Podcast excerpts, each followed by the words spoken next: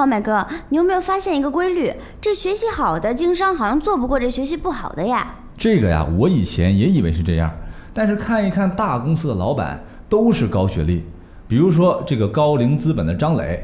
张磊呢是河南驻马店人，九零年他以全省文科状元的身份考入了中国人民大学金融专业。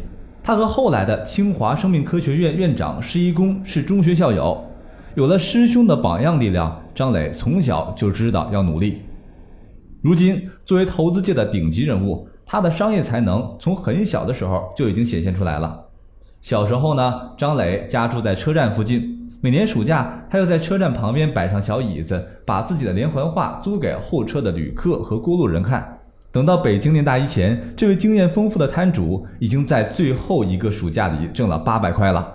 这咱们上大学的时候还只能花家里的钱呢。是啊，在人大读完本科，张磊如愿的来到了世界的顶级名校耶鲁大学呀！哇，耶鲁那可是世界顶级学府，能去这个学校，那就真的是学霸了。人才济济的耶鲁大学可以说出过无数的名人，美国有五位总统是耶鲁校友。为了赚足生活费，张磊在学校的投资办公室找到一份实习生的工作，成了传奇人物大卫·史文森的关门弟子。这位和巴菲特齐名的伟大投资者，从1985年开始出任耶鲁大学首席投资官。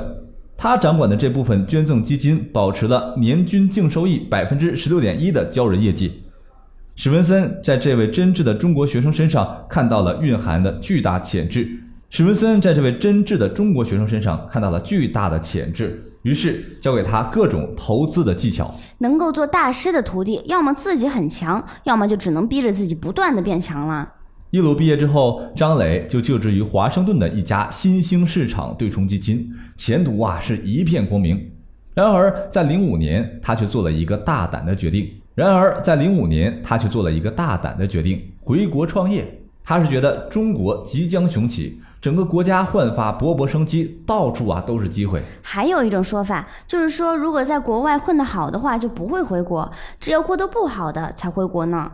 这个呀，可不是这样啊，得具体情况具体分析。决定回国之后啊，张磊说服了耶鲁大学捐赠基金，交给他两千万美元资金，用于投资中国的新兴公司。恩师史文森帮他创办了高瓴资本公司，随后又追加了一千万美元。这家公司成立于零五年，始终坚持长期价值投资。一路走来，投资过一大批国内外优秀的企业，其中包括百度、腾讯、京东、滴滴、Airbnb、Uber 和去哪儿、美团等等。这些公司都挺有名呀，全算得上是互联网大佬级公司了。说起张磊的眼光啊，得从他的第一个案子讲起。零五年，高瓴资本公司第一个赌注压在了腾讯身上。那时候，腾讯最值钱的产品还仅仅是 QQ，它的估值还不到二十亿美元。如今的腾讯你也知道啦，市值现在是亚洲第一。一零年，张磊又看上了京东。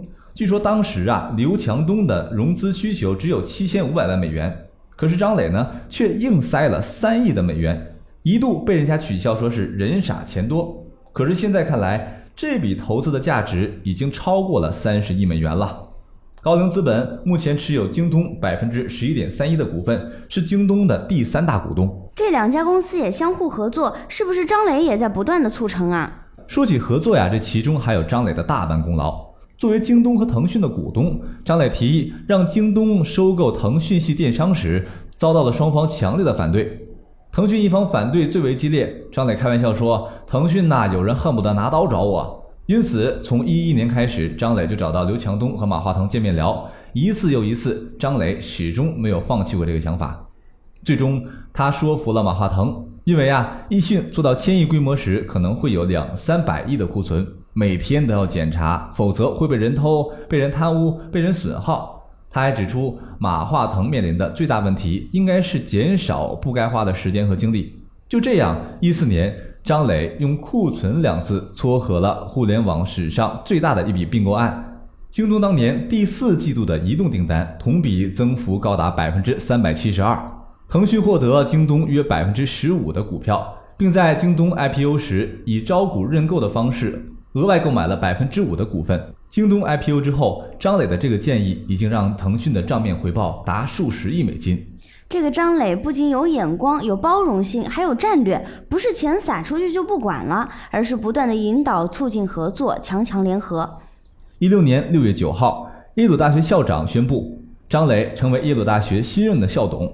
校董会是耶鲁大学最高的决策机构，他的十九名成员以委任和选举相结合的方式产生，并且张磊也是耶鲁建校史三百一十五年来首位中国校董。耶鲁这么看好张磊，张磊自然也有强烈的母校情节。他不仅捐赠了八百八十八万美金。他所创办的公司高瓴资本管理有限公司，也是以一条横贯耶鲁管理学院的一条路命名的。学霸张磊还真是强烈贯彻“今天我以母校为荣，明天母校以我为荣”的思想呢。根据胡润的排名，坐拥一千五百亿财富的张磊，名列中国顶尖风险投资股权投资人排行榜的第三位。